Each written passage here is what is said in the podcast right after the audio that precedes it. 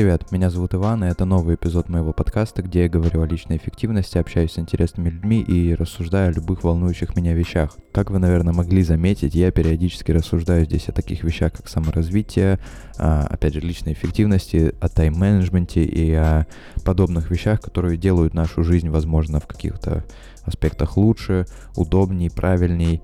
Недавно я наткнулся на одну статью, которую написала Лена Володина, это блогер и автор книги «Дзен в большом городе», возможно, кто-то из вас ее читал.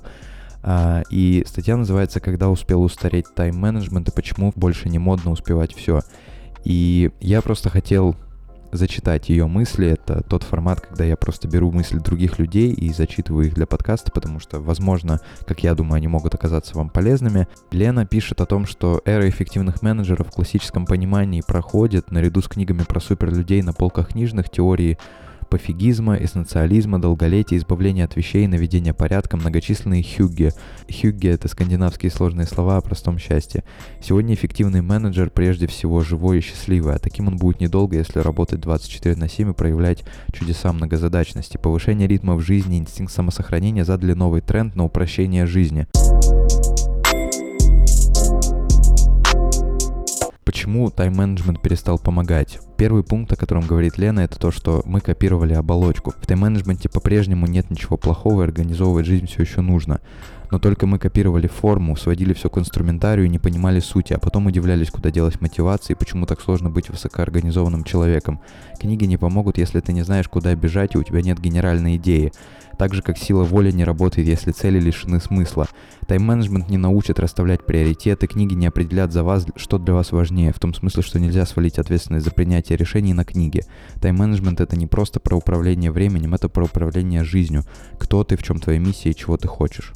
Разочарование в себе и тайм-менеджменте произошло потому, что мы искусственно набивали день задачами, пытаясь сделать больше без особой на то причины, а в конце дня или года не испытывали удовлетворения. Я все сделал, а что дальше? И тут я хотел добавить от себя, что действительно многие люди, когда они говорят о тайм-менеджменте, они считают, что это вот напихать побольше дел в задачник и быстро их делать, а Хотя у меня тоже, я признаюсь, у меня тоже есть чувство некого удовлетворения, когда я ставлю галочку напротив завершенной задачи.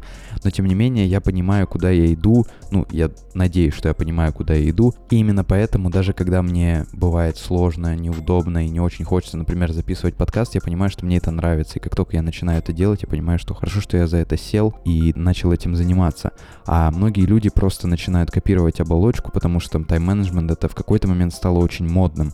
В какой-то момент это стало даже настолько модным, что это уже стало какой-то каким-то мовитоном. То есть, а, о чем я говорил в одном из выпусков подкастов, который называется «Мотивация. Кто-то в нее верит, кого-то она бесит», так это о том, что все эти вещи стали настолько популярными, что они даже начали кого-то бесить, хотя, собственно, в мотивации-то нет ничего плохого. Так же, как, например, в тайм-менеджменте. Второй пункт о том, что мы были и так перегружены. Повышать продуктивность постоянно невозможно. У организма есть пределы, причем у каждого свои пределы. И чем старше ты становишься, тем пределы сильнее дают о себе знать. Ранние подъемы это здорово, я и сама люблю утренние часы, говорит Лена, но никогда ты лег спать в 2 часа ночи, а проснулся в 6 утра и живешь в таком ритме на протяжении последних 6 месяцев. Концентрация информационного шума выросла в разы, количество задач и скорости, с которыми они в нас прилетают, увеличиваются. Мы по привычке пытаемся успеть все, не осознавая, что все сейчас и пять лет назад это разный объем дел, но мы продолжаем выжимать из себя по максимуму и топим педаль газа, а потом раз закончились, тайм-менеджмент сломался. Я и сама недавно попадала на эту удочку. В прошлом году я переехала из области ближе к офису, стала ходить на работу пешком и высвободила 60 часов в месяц. Радовалась так, как будто всех обхитрила, а через несколько месяцев снова устала. Картинка не складывалась, у меня же появилось больше свободного времени, но свободное время было на самом деле не таким уж и свободным. Я использовал дополнительные часы для обучения и работы над разными проектами. Это было интересно и увлекательно, но я все же не отдыхала, то есть 60 часов появились, но все они перешли в разряд полезных. С точки зрения формулы личной эффективности, а это количество полезных дел, поделенное на количество затраченного времени, я демонстрировала прекрасные показатели, но кто сказал, что все дела должны быть полезными? С недавнего времени появилось такое понятие, как новая личная эффективность. В книге «Начни с главного», где авторы Гэри Келлер и Джей Папазан разрушили главные мифы традиционного тайм-менеджмента, они говорили о том, что все одинаково важно, что мультизадачные люди показывают лучшие результаты, что успех требует железной дисциплины, что сила воли — постоянная характеристика, что она или есть, или нет, что сбалансированная жизнь возможна. По мнению авторов, так не бывает, это ложь. Традиционный тайм-менеджмент очень усложнял жизнь и выжимал человека как лимон или тряпку. Сегодня личная эффективность стала гуманнее, у нее появилось человеческое лицо с человеческими девизами. Вместо самоуничижения и самоуничтожения, то есть «умри, но сделай», появилась любовь к себе. Вместо попыток успеть все, задача успевать делать ровно столько, сколько нужно для счастья. Наконец-то хоть кто-то вообще задумался о том, а счастлив ли сверхпродуктивный человек. Вместо сложных списков дел, расхламления и умения говорить «нет» лишним задачам. Вместо жесткого тайминга призывы к замедлению жизни. И как говорит Лена, да здравствует минимализм, эссенциализм, дзен и принятие себя. Если бы стояла задача написать манифест новой личной эффективности, то я бы включил в него эти 10 пунктов. Первый пункт – найдите то, ради чего хочется просыпаться по утрам. Японцы называют это одним словом икигай. Икигай как смысл жизни и умение находить радость в мелочах. Считается, что люди, у которых есть свой икигай, испытывают меньший стресс, реже болеют и дольше живут. Как проверить, если у вашей жизни смысл? Вот простая методология от Стива Джобса. Каждое утро я смотрел на себя в зеркало и спрашивал, если бы сегодня был последний день моей жизни, хотел бы я заниматься тем, чем занимаюсь сегодня. Если ответ в течение многих дней подряд был нет, то мне нужно что-то менять. Кстати, про Икигай много говорили Настя с Никитой, когда я записывал с ними интервью на Шри-Ланке, и я все никак не доберусь до этой книжки, хотя я, собственно, знаю, о чем там идет речь, но думаю, когда-нибудь до нее тоже доберусь и расскажу о своих впечатлениях, может быть, в рамках подкаста, может быть, в Инстаграме.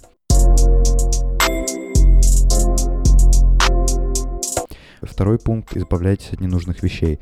Дома, в шкафах и ящиках, в офисе, на столе и в тумбочке, на компьютере и в собственном телефоне. Помимо того, что уборка – это медитативный процесс, избавление от лишних вещей и информации помогает определиться с приоритетами и понять, что для вас действительно важно, а с чем вы готовы расстаться. Освобождать место значит притягивать новые вещи и события. В Японии существует теория ма, философия негативного пространства. Термин пришел из фотографии. Это пространство, которое мы оставляем между вещами. Чем больше пространства и меньше лишних деталей, тем чище, свободнее и лучше. Сейчас термин применяется больше к интерьеру, но создавать негативное пространство полезно и в голове, и вообще везде, где сможете. Но, кстати, с этим я не совсем согласен, потому что можно вспомнить фразу Марка Твена, если беспорядок на столе означает беспорядок в голове, то что же тогда означает пустой стол?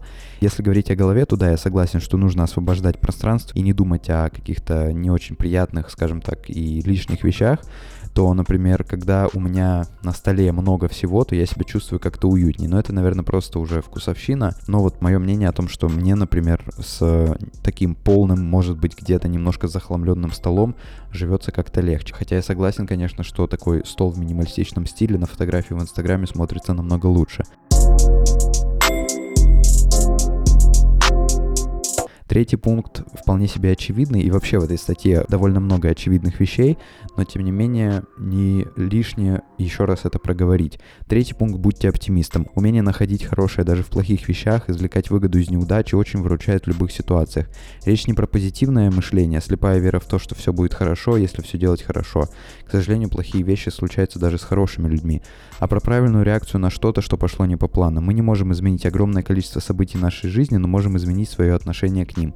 Это, кстати, то, о чем я говорил в одном из прошлых выпусков подкаста. Если уметь смотреть на жизнь под разными углами, что всегда могло бы быть все хуже и также все будет намного лучше, то так реально очень просто жить и очень просто и легко воспринимаются любые неудачи, любые невзгоды и так далее.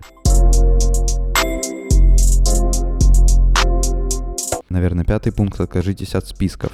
По-настоящему важные дела вы вряд ли забудете, а задачи из серии «отдать пуховик в химчистку» или «купить молоко после работы» не приблизит вас к большой цели. Проблема многих списков в том, что они искусственно заполняют нашу жизнь ничего не значащими делами, которые не имеют ничего общего с нашей миссией. Здесь я бы поспорил, потому что когда я начал записывать все вещи, которые происходят в моей жизни и которые мне нужно сделать, то я начал высвобождать место в голове под какие-то более, скажем так, высокие и более глубокие идеи. Я много думаю о каких-то макро вещах, И это помогает мне о них думать, о каком-то творчестве много думаю, потому что просто все вещи, которые мне нужно сделать, они у меня записаны, я просто открываю задачник и смотрю. Конечно, да, когда там меня просят убраться или помыть посуду, я это не записываю, ну хотя иногда и записываю это тоже.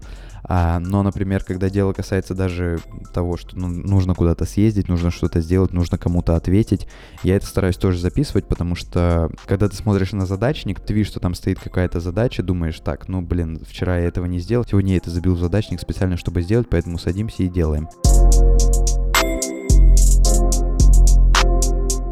Шестой пункт – будьте любопытными. Если раньше человек получал образование один раз и на всю жизнь, то сегодня этот процесс может быть непрерывным. Учитесь, сканируйте смежные с основной области знаний, распространяйте щупальца любопытства, куда только дотянетесь. Ходите на курсы, читайте книги, слушайте онлайн-лекции. Новые знания открывают новые возможности, а еще с ними интереснее жить. А, кстати, по поводу онлайн-лекций, я как-то в одном из интервью говорил о том, что одна из целей на 2019 год — это заняться онлайн-образованием в том плане, что есть куча всяких разных курсов, которые мне хотелось бы пройти, но, во-первых, часто они ну, объективно я не могу себе позволить, потому что многие из них дорогие, а еще бывает так, что просто на это не хватает времени, но тем не менее я медленно-медленно двигаюсь в этом направлении, слушаю часто онлайн-лекции, какие-то интересные вещи, даже те же подкасты, которые я слушаю, они тоже меня во многом чему-то учат. Читаю какие-то статьи, что тоже, в принципе, откладывается мне в голову и становится твой, таким своеобразным образовательным курсом. Просто я по, по чуть-чуть с разных источников выковыриваю эти знания, и они откладываются у меня в голове. Седьмой пункт. Отдыхайте, следите за здоровьем и занимайтесь спортом. Авторы книги Transcend вообще считают, что перспектива Transcend, если я правильно понимаю, это технологическая компания, которая выпускает разные накопители и подобные вещи, они считают, что перспектива прожить 100 с лишним лет вполне реальна. Главное застать тот период, когда наука сделает скачок в технологиях, а для этого надо следить за здоровьем уже сейчас. Проходить регулярные скрининги, заниматься спортом, хорошо высыпаться, правильно питаться и пить витамины БАДа. Например, вы знали, что дефицит витамина D3, очень распространенный в наших широтах, вызывает вызывает упадок сил, грусть, уныние. Научитесь быстро принимать решения. Один из ценнейших навыков в жизни, который сэкономит вам немало нервов, времени и денег. Делать быстрый выбор не просто, учитывая богатство ассортимента и количество возможностей, которые есть перед нами. Когда мы долго думаем в надежде выбрать самый лучший вариант, мы теряем время. Иногда и то самое лучшее предложение, например, когда покупаем билеты или бронируем гостиницы. Помните, лучшего варианта не существует. Лучшее это тот, что нравится вам прямо сейчас. Будьте наблюдательными. Говорят, везучих людей от неудачников отличает наблюдательность и внимание к деталям. Смотрите по сторонам, замечайте и запоминайте мир вокруг себя.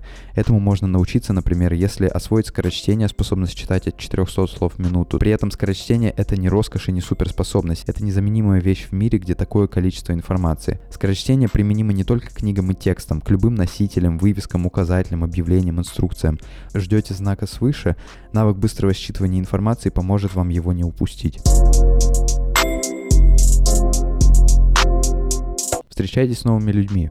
Мир, который ушел в интернет, спасет развиртуализация. Да, возможно, нам стало сложнее знакомиться лично, зато технологии дают возможность начать общение с человеком, с которым при других обстоятельствах вы бы никогда не пересеклись. Есть такой новый тренд современности, который называется O2O, online to offline. Интернет знакомого всегда можно позвать на завтрак или чашку кофе. Попробуйте взять в привычку и встречаться с новым человеком хотя бы раз в две недели. Ничто не вдохновляет так, как интересные люди с интересными историями, а сила окружения способна поменять жизнь едва ли не сильнее, чем сила воли. Возможно, окажется так, что в твоем окружении есть какие-то пессимистичные люди, люди, которые тянут тебя назад, и первый шаг к тому, чтобы изменить это, это начать общаться с другими людьми, с новыми людьми, и потом, возможно, возможно, вы поймете, что на самом деле со старыми друзьями вам и общаться-то не о чем. И это, собственно, тоже поможет вам развиваться и не только налаживать жизнь с точки зрения тайм-менеджмента, но и вообще просто развиваться внутренне, духовно, ментально. Ну, вы поняли, о чем я.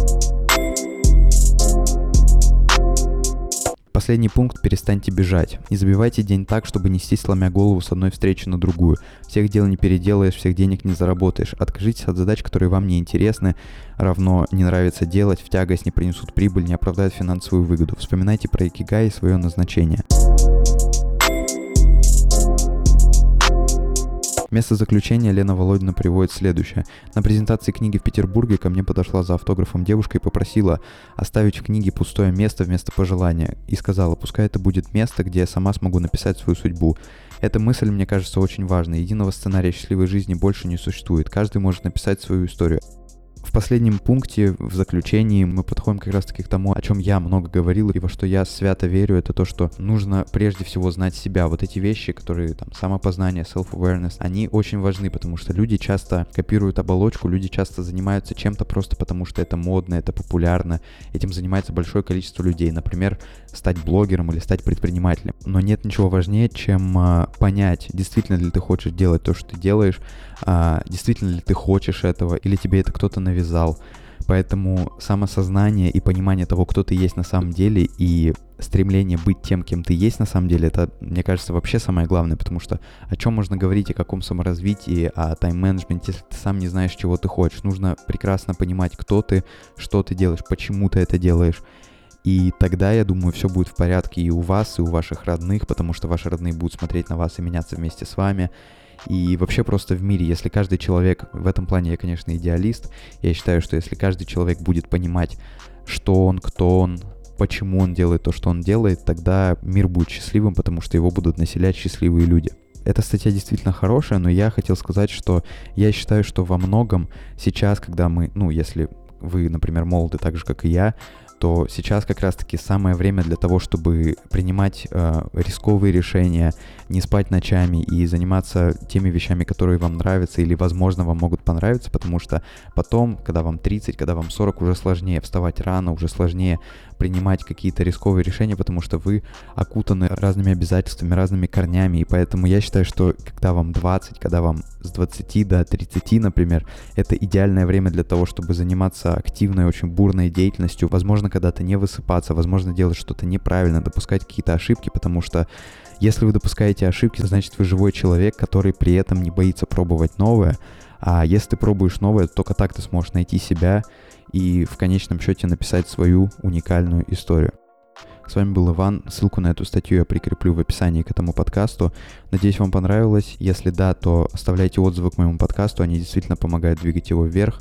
Пишите мне свои мысли по поводу этого и других выпусков на почту, в Инстаграм, в Фейсбук, где угодно. Если вам что-то не понравилось, тоже пишите. И, конечно, не забывайте быть счастливым и успевать не все, а именно то, что вам действительно нужно. Всем пока.